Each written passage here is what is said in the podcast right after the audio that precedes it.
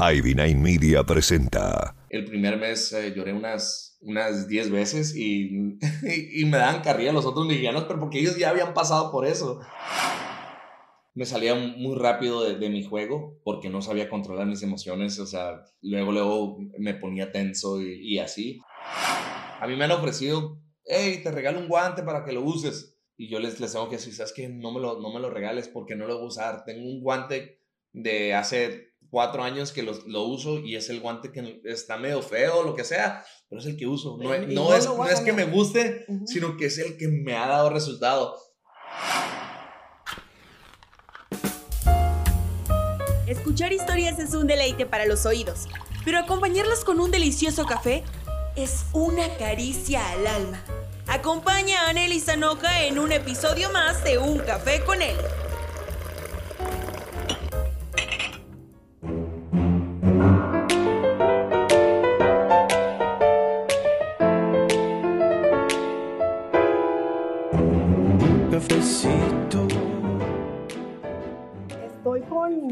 Los pitchers del equipo de toros y del equipo de tomateros. Ya pasaste por grandes ligas también.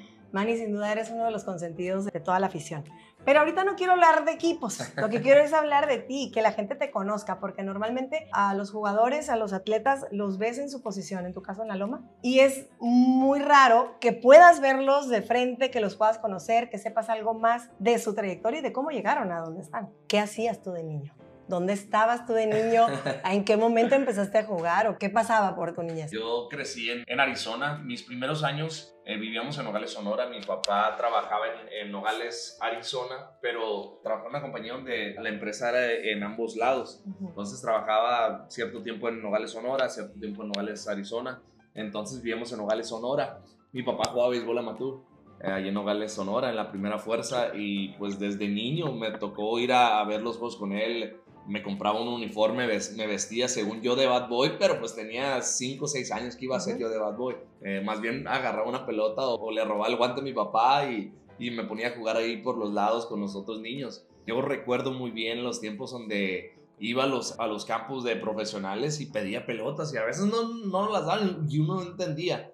No, no entendía, oye, pues qué sangró, no me quiere dar una pelota pero pues éramos muchos. Y ahorita yo estoy en esa posición y con los niños les tengo que explicar, oye, es que no tengo una pelota para mil niños, o sea. Pero fíjate que las veces que yo he estado cerca del dogout y te veo, siempre te veo que lanzas pelotas, o sea, la que llega, si tienes oportunidad, se la, se la pasas a los niños. Sí, claro, y, y es difícil también porque a veces muchos adultos no entienden que haces más feliz a un niño que a un adulto. Me la quedo y lo que sí, con ella, mejor dásela al niño. Sí, yo, siempre soy así de que dásela al niño. Yo, yo termino de pichar y siempre utilizo dos pelotas, es como que mi ritual cuando inicio. Caliento con una, tiro un bullpen con otra, la del bullpen siempre la recibo y yo ando buscando un niño. Y muchas veces como que no me la pide ni uno y ya pues escojo a un adulto y le digo, hey, regálase a un niño. Y hay veces que no hay ni un niño digo, bueno, pues ni modo, me quedo con ella y prefiero no darla. Pero sí, o sea, yo sé lo feliz que se siente un niño recibiendo una pelota o recibiendo algún saludo de nosotros, porque yo fui parte de eso. ¿Y a qué edad empezaste a jugar ya en una liguita o algo así? En una liguita, yo creo que a los ocho años, o sea, siempre jugaba ahí con los otros niños en los juegos de mi papá,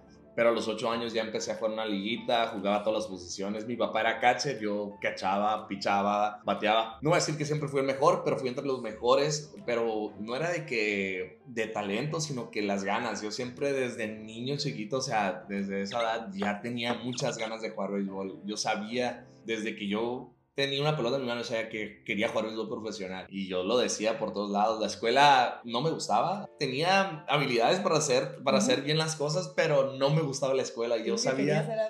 Yo quería jugar béisbol. O sea, siempre fue mi meta. Jugué béisbol desde los 8 años ya en una liga.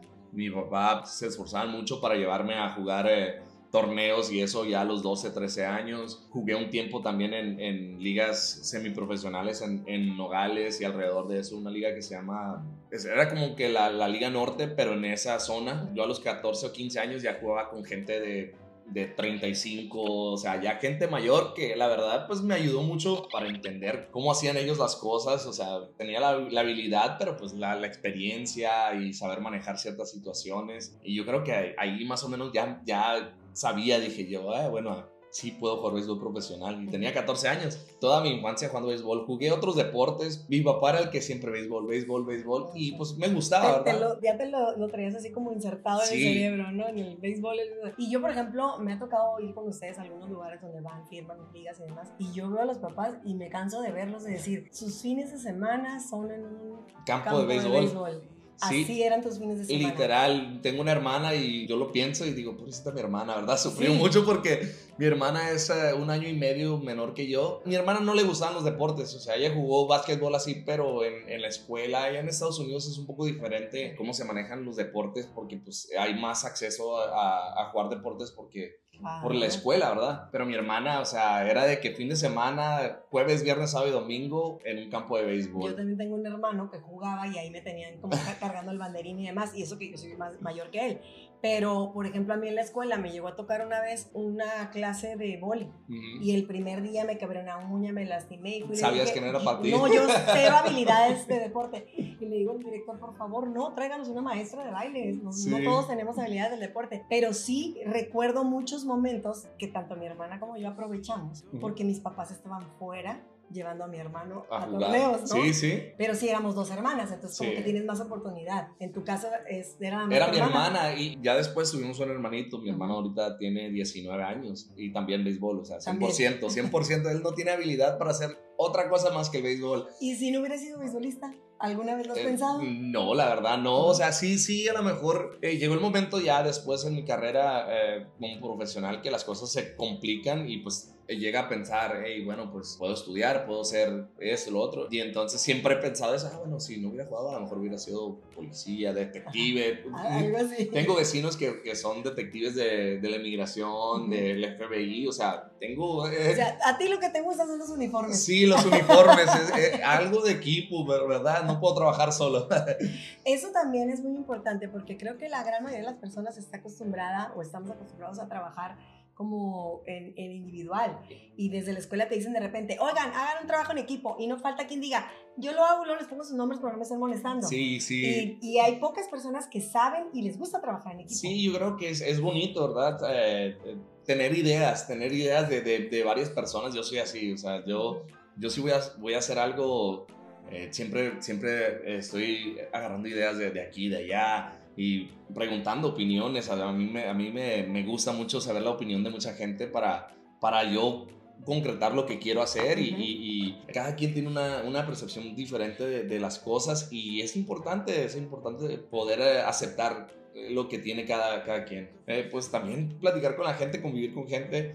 Parte de eso es- fue en un trabajo que tuve. Cuando yo jugaba en Estados Unidos, eh, una- un amigo mío trabajaba, era gerente de, de varias gasolineras. Y las gasolineras en Estados Unidos, el que la atiende, vas y pagas y uno no llena pero tienen su tiendita y eso. Y entonces a mí me decía, te voy a poner a, tra- a trabajar en diferentes tiendas, a veces vas a, a limpiar nomás, eh, vas a, o sea, a veces vas a atender en la caja, diferentes cosas. Me tocaba atender la caja en, en- en muchas tiendas, entonces ahí es donde yo aprendí como que a desarrollarme. Llegaba gente diferente y tenías tus clientes de que se quedaban ahí y media hora a platicar contigo. Y la verdad me gustaba mucho porque era, a veces era un plomero, a veces era un contratista y, y diferente gente de, de muchos otros trabajos, gente que, que a lo mejor nada que ver conmigo, pero me gustaba escucharlos, estas Historias de opiniones. vida y todo. Sí, o sea. y ahí es donde me empecé como que a desenvolver yo como, como persona. Pero eh, sí, me, me ayudó mucho a desarrollarme en ese aspecto, porque sí sí es difícil. O sea, yo salí de la escuela a los 18 años, eh,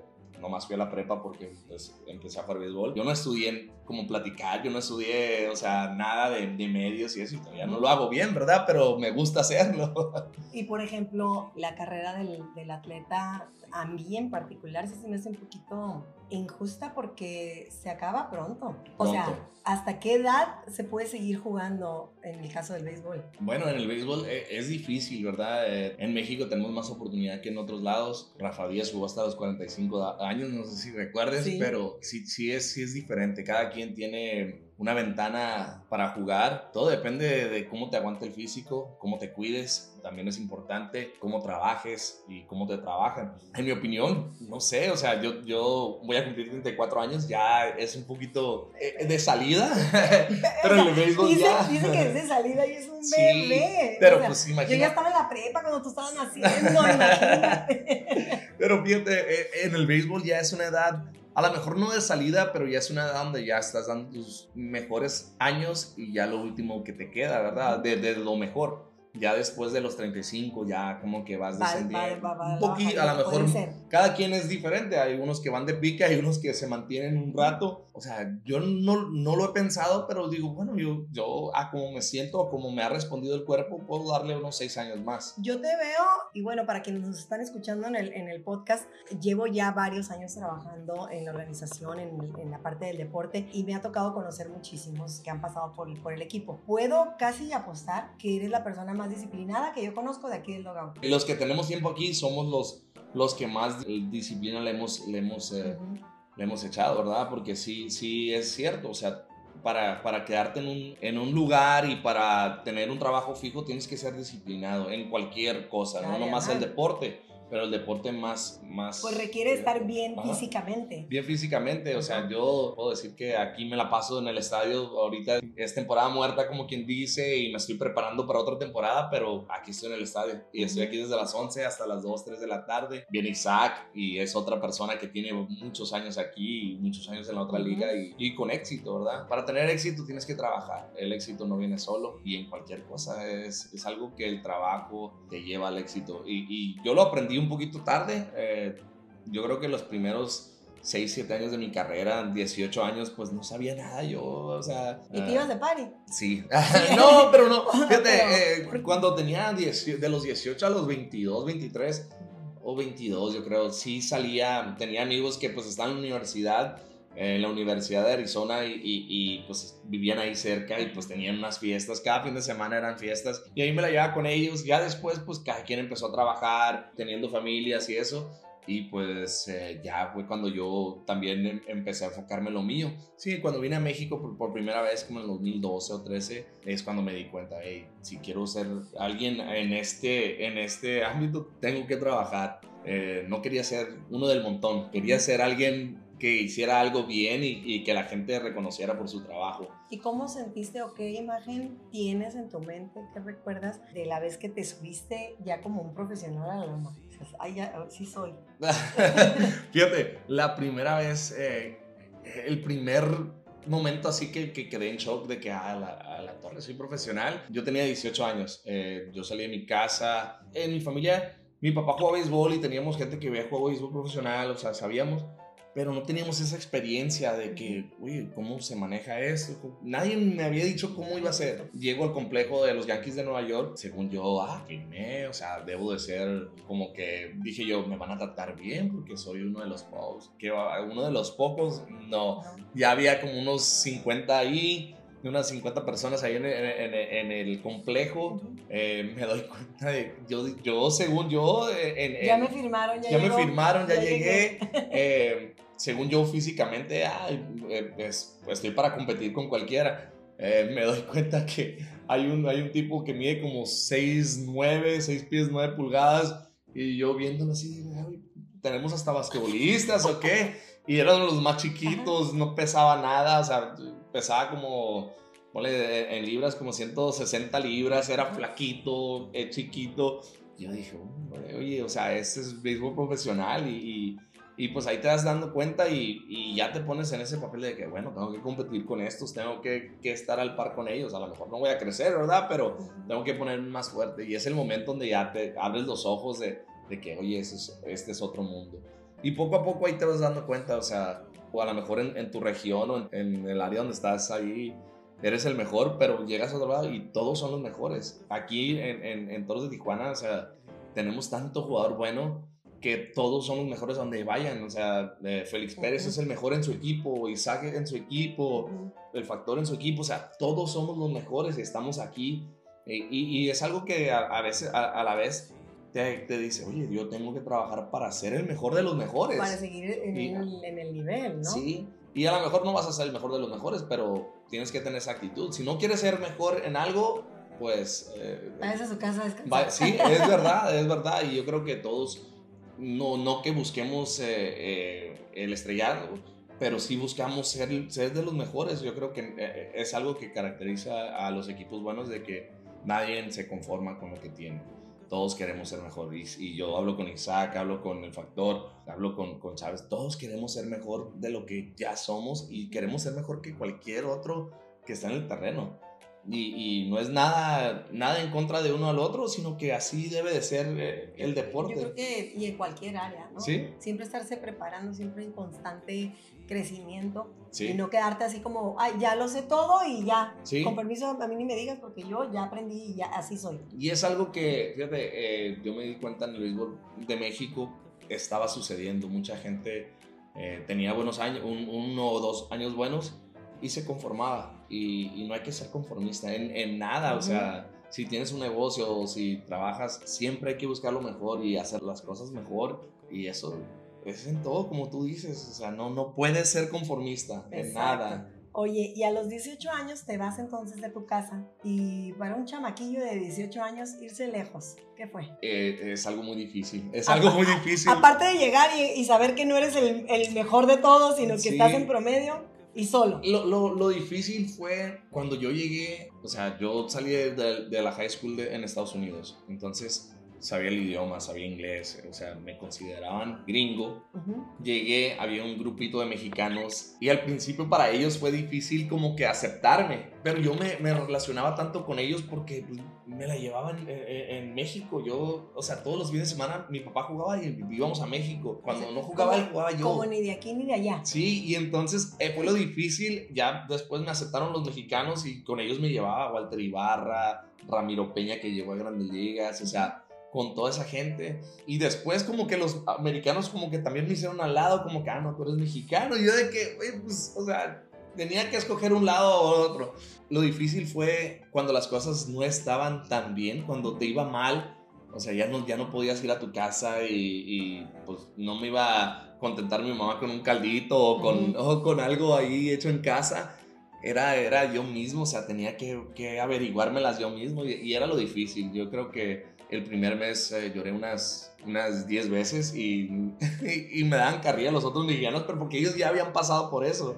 Y, y los otros me daban carrilla, pero ellos entendían. A veces eh, yo estaba solo en el cuarto llorando de que, Ay, voy a la casa y iba al cuarto de ellos y ellos acá y, y, y, me aconsejaban y ya me calmaban y luego me daban carrilla. pero tú ibas y les dabas material para que pudieran darte carrilla. Sí, pero ahora le dirían bullying, ¿verdad? Sí, pero no, no, era, era parte de, del convivio que teníamos, la verdad, hasta este, hasta el momento nos llevamos muy bien. Ramiro Peña eh, es uno de, de mis compañeros en, en, en, Culiacán y la verdad nos llevamos muy bien, igual Walter Ibarra nos llevamos casi casi semanal estamos hablando, platicando. Entonces, como todos pasamos por eso en ese mismo, eh, en ese momento, pues nos acordamos mucho. Eh, es algo muy bonito, son amistades que, que duran toda la vida. Que te, que te, quedan para toda la vida. Sí. Y, y, algún momento de frustración que recuerdes y que dijeras así como, quisiera borrar esto de mi mente. Sí, no, hay, muchísimos, hay muchísimos. O sea, eh, me pasó aquí en México, me, ha pasado aquí en Tijuana, me ha pasado. Eh, eh, o sea, cada año es diferente. Cada, juego. Cada juego es diferente, cada temporada es diferente. hay muchas frustraciones y, y, la verdad hay veces que, que, sí, o sea, dices, ya sabes que ya, ya estuvo, ya hay que buscar otro, otro trabajo, hay que buscar otra, otro proyecto que hacer porque esto pues no, no va a funcionar pero pues al final de cuentas te das cuenta que eso es lo que sabemos hacer. Yo, esto es lo mejor que hago. O sea, no. Pues no quiere decir que no estés listo para algo más. No, Simple y sencillamente esto es lo que ahorita tú disfrutas y sabes que lo puedes hacer muy bien. Y, y, ajá, o sea, sí, obvio, hemos pensado en otras cosas porque tenemos que planear para el futuro. Pero sí, o sea, digo, no puedo rendirme si, cuando las cosas salgan mal porque pues entonces me voy a rendir en cualquier cosa que haga. Y aparte, ahorita todavía estás en, en condiciones, como dices tú, de seguirle tu cuerpo está respondiendo, tu mente está lista para seguir siendo un atleta de alto rendimiento como lo eres, ¿no? O sea, que me imagino que en algún momento lo has pensado. ¿Qué voy a hacer cuando ya deje eh, de estar arriba de la Sí, loma? lo pienso, fíjate, lo pienso cada vez que no estoy pichando, ya, porque yo digo, con mi edad tengo que pensarlo ya. Ya tengo que Ay, empezar a... Con mi edad, Dios mío, es que mira, no entiendes. sien- siento feo. No, es que en el para el béisbol ya estamos Sí. viejos. En el béisbol, o sea, es como si tuviéramos 45 años, 50, de- ya, o sea, no viejos, sino que ya como que, ok, ya me tengo que establecer en otra cosa. Ajá. No, no, no voy a decir que es una, es una edad, menos porque ya voy para allá, ¿verdad? No, es una edad joven, pero ya tienes que tener... Ya le quiso componer, ya le quiso componer. No, no, no, no. En estos momentos me gustaría que tomaras aire, cierres tus ojos y te imagines a Manny como a los 8 o 9 años. ¿Y qué crees tú que le faltó escuchar a Manny? ¿Qué, qué te gustaría decirle? Yo creo que lo, lo que lo que sí es ser paciente.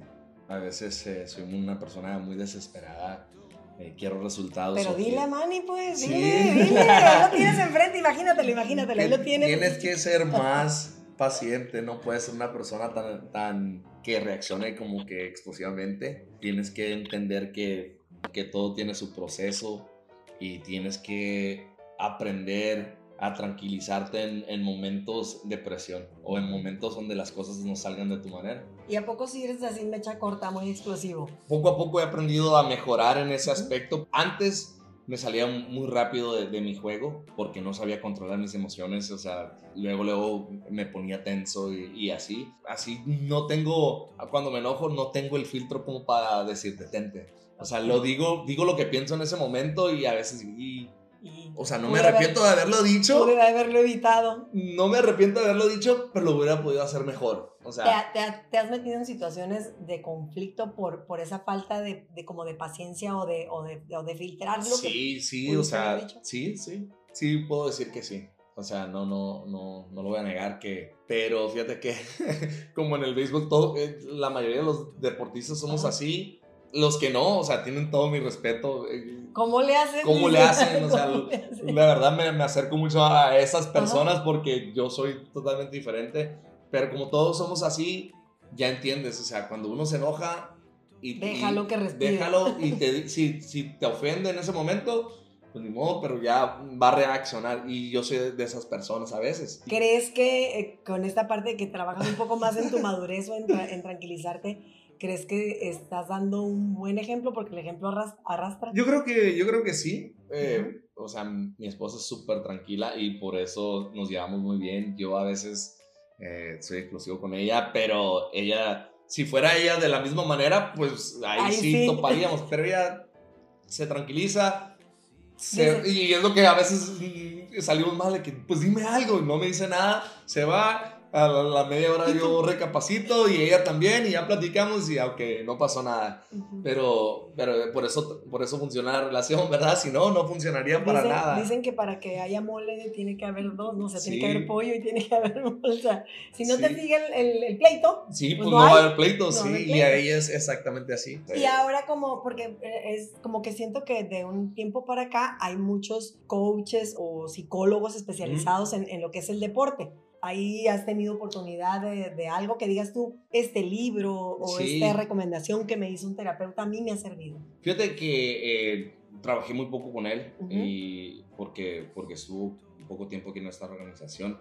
Pero Freddy Sandoval fue una Ujú. persona de que yo aprendí un- unas cosas ahí de, de él y, y cosas que a lo mejor no eran ni, no me lo dirigía a mí, sino que en pláticas que teníamos. Eh, y, y fue una persona donde sentí ahí como que, oye, yo, yo puedo Y ya leíste su libro. No lo he leído, no lo he leído, pero, pero sí tengo que leerlo porque ya muchos, muchos me lo han recomendado. Ujú. Pero hubo varias situaciones así de que un día le dije, Freddy, no puedo dormir. Los días antes de pichar batallaba mucho para dormir, entonces llegaba un poco cansado el juego, desvelado. Y, y yo la hablé con Freddy y dije, "Freddy, batallo para dormir. Y fue, fue uno de los ejercicios que me puso a hacer. Y sí, o sea, fue un, fue un alivio grandísimo. Y, y, por ejemplo, ahorita que mencionas eso, o sea, dos, tres días te entra el nervio porque sabes que te va a tocar pichar. Rituales y, por ejemplo, que me imagino porque lo Sí. vemos en muchos, ¿no? Que tienen Sí, sus sí. rituales y hay personas que si van a tener una actividad no comen en todo el día. porque no quieren saber, no vaya a ser que les caiga mal o que qué tanto tienes que hacer tú. El Ajá. día de pichar eh, es diferente a como empieza la temporada. Esta temporada eh, traía unos, unos zapatos eh, que Es que a mí me da Era risa que eso, a ver, dale, dale. los, eran los, los, los con los que iba a pichar. Eh, los días que picheo yo según me, me arreglo un poquito más que otros días y, y siempre es como que la carrera le dije, ay, me vas a pichar, ahí vienes arreglado. peinas, te rasuras. Sí, me rasuro siempre, o sea, el día de pichar me tengo que cortar el pelo. A O veces sea, ese día ese mismo día. te sea, levantas y dices, hoy me corto el cabello. Sí, Sí, Vas. y, y muchas veces me lo corto yo mismo. Cuando no, tan Te siquiera... sientes inseguro si no lo haces. Sí, y, y- y si no, o sea, le hago algo, un ajuste ahí con, con el rastrillo, algo, le hago algo para, Para tocarme el sentir. pelo, para sentir de que, ah, ok, ya me siento presentable. Trato de comer casi lo mismo, o sea, a, a veces no se puede, pero lo que me ha funcionado de que, ah, pues eh, un omelette de espinacas con eso, es lo que trato de comer Ok. cada vez que voy a pichar. Manejando lo mismo. ¿Y Eh, llegando al estadio alguna otra? Así que más. De- no, de- ya llegando al estadio. de- porque a mí me han contado cosas que digo, ¿será cierto? De que Sí. no, es que estos calcetines eran los que traía y me los tengo No. que volver a poner. Oye, pero están sucios, no le haces. Sí, no, la ¿Sí es ropa, la ropa es, tiene que ser la misma. O sea, a mí me han ofrecido, hey, te regalo un guante para que lo uses. Y yo les, les tengo que decir, ¿sabes qué? No me, lo, no me lo regales porque no lo voy a usar. Tengo un guante de hace cuatro años que lo, lo uso y es el guante que está medio feo, lo que sea, pero es el que uso. No, no no es, no es que me guste, sino que es el que me ha dado resultado. Quisiera no, no, no caer en eso, pero como todo beisbolista y todo deportista, eh, es, lo, es, es parte, es parte de... ¿Crees de lo en la suerte o crees en el esfuerzo? Yo creo que sí, tiene que, tiene que haber suerte, pero también eh, tú, te pones, tú, te, tú te pones en una posición de tener suerte. Eh, el trabajo, el esfuerzo que tú desempeñas antes de, de hacer las cosas eh, te lleva a, a estar en una posición de- donde puedas tener suerte. Yo, yo siempre me digo a mí mismo, cuando me ven eh, antes de cada inning, me quito la gorra y, y me hablo yo mismo, o sea, hey, le pido a Dios A eso te iba a preguntar, ¿crees en Dios? Sí, ¿Y a- claro. ¿Platicas con Él? Sí, claro, y no nomás cuando picho, sino que todo el tiempo, o sea, constantemente, no, soy, no voy a decir que soy religioso porque no, no es así, pero constantemente estoy viéndole eh, el apoyo y, O y sea, que me con- guíe en el, en el camino correcto. Hay muchas decisiones que a veces tiene que hacer uno como deportista. ¿Cuál ha sido así como una decisión que tú creas que, que tú no te sentías capaz de tomarla y dijiste, Dios, que seas tú? Bueno, no, no, era una, no era una decisión que yo tomé, sino que hablando del deporte, ¿verdad? Eh, fue cuando me cambiaron de Culiacán a, a Los Mochis. Fue una decisión bastante difícil porque ya estamos establecidos ahí en Culiacán, eh, teníamos muchas amistades, compañeros, o sea, eh, teníamos todo ahí y de repente que ¿En qué año fue en el 2016. Ujú. Y entonces, sí, duré, te voy a decir, duré como cinco meses tristes de que no, no, yo creo que ya no voy a jugar, o sea, porque no, en ese momento, eh, como jugador, yo iba a, los mochis y, decía, oye, pues no me gusta aquí la ciudad y eso y lo otro, no me gusta el equipo, bla, bla. Pero ya cuando ya le, le pedí Dios, ¿sabes qué? Pues, o sea, que sea lo que tú quieras, a lo mejor estoy aquí por algo que tú tienes preparado para mí. Y la verdad fue la, la, la temporada más divertida que yo he tenido en mi carrera fue lo mejor que, que, que me haya podido pasar. Me convertí en otra persona, en otro pitcher. Y ahí te das cuenta de que Ahí el plan ya el estaba. plan de Dios, o sea, es perfecto. Él tiene algo para ti siempre. Eh, a lo mejor a veces son, son algunos obstáculos que tienes que, que sobrepasar. Y, y, pues así fue.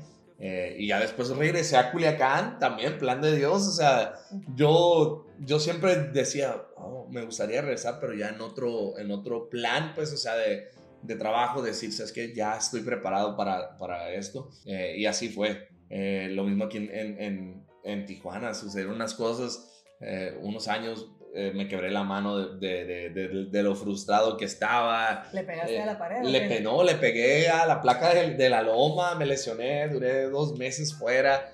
Eh, fueron momentos frustrantes, Pues, pues, pero... ese tipo de momentos son los que después te hacen pensar de que Sí, ya, ya. no lo vuelves a hacer. No, ya no. ¿No? Ya le pegas con otra mano.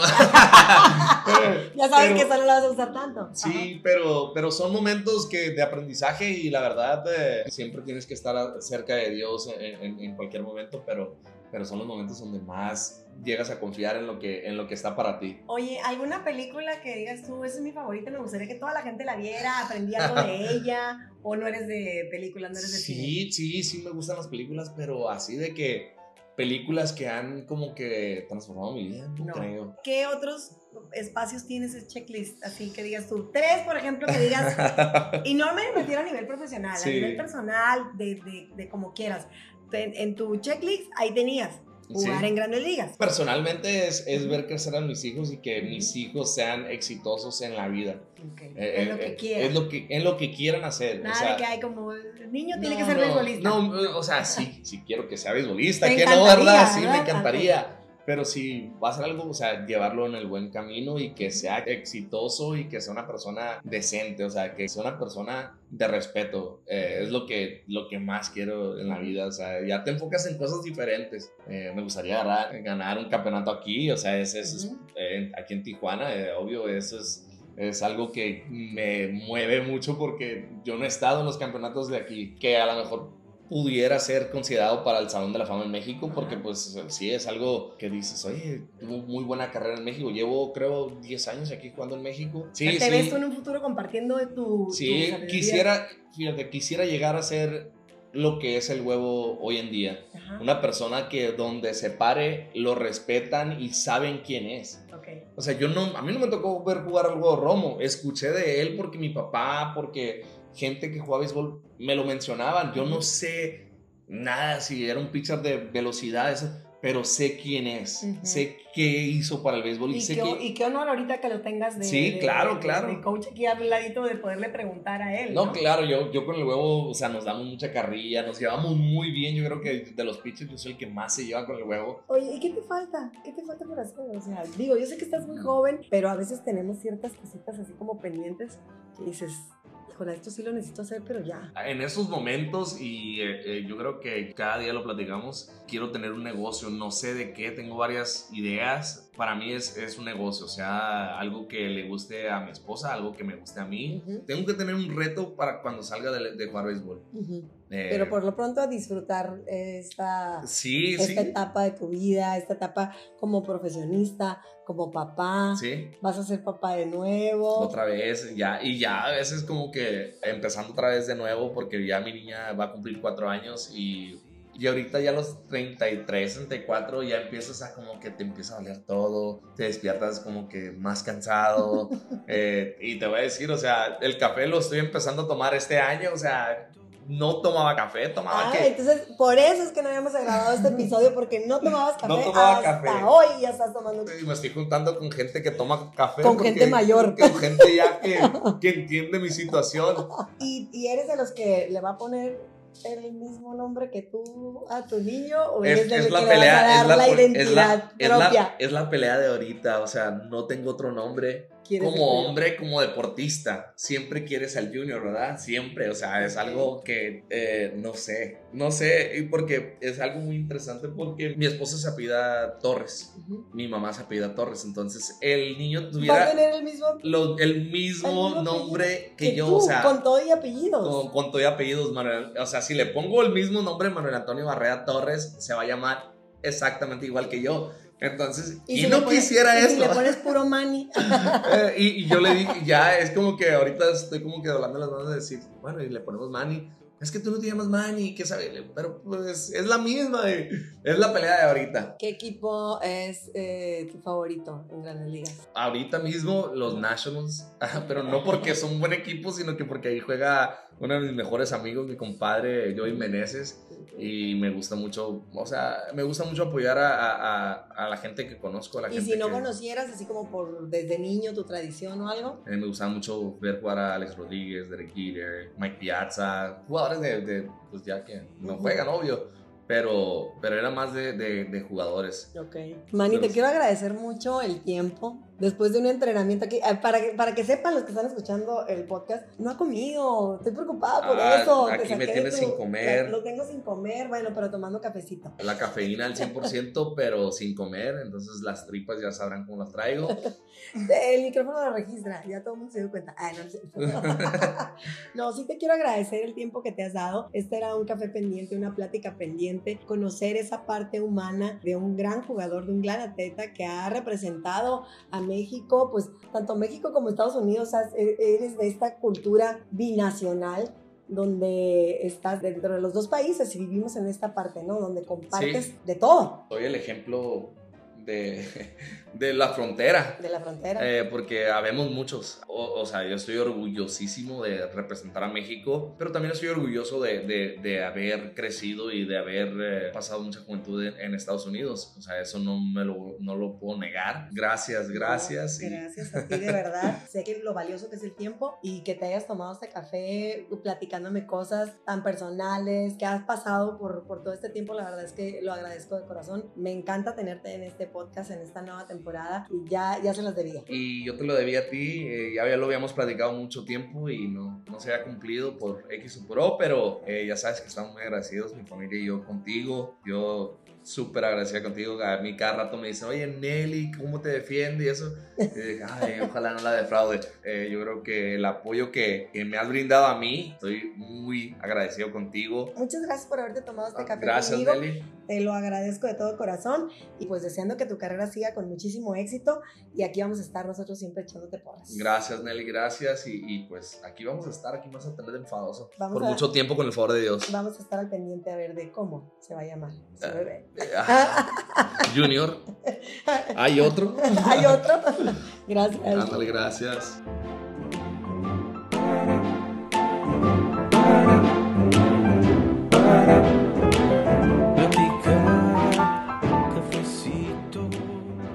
Gracias por acompañarme en Un Café con Nelly. Por hoy terminamos. Cualquiera que sea tu café favorito, te invito a que te lo tomes conmigo en la próxima edición. Sígueme en Facebook, Twitter, Instagram y YouTube como Nelly Sanoja. Ivy Media presentó Me estás escuchando, me has prestado tus oídos y con ello tengo ya tu atención. Es por eso que este espacio es perfecto para que tu producto o servicio sea conocido por miles de personas. Anúnciate con nosotros, que tenemos un paquete perfecto para ti. Envía un correo a ventas arroba iv9media.com. O si lo prefieres, llama o deja un mensaje al 52 664 151 64 25. Pon tu marca en nuestras manos y haz que todos te conozcan. Somos ID9 Media. Hola, yo soy Nelly Sanoja y te invito a que disfrutes conmigo una charla entretenida, inspiradora o divertida. Es momento de servirnos un café y saborear los ricos momentos de la vida en un café con Nelly. Como todos tenemos que contar, ya podrías tener tu propio podcast. Visita anchor.fm y comprueba lo fácil que es tener el tuyo. Gracias por escucharme y seguirme en mis redes sociales como Nelly Sanoja.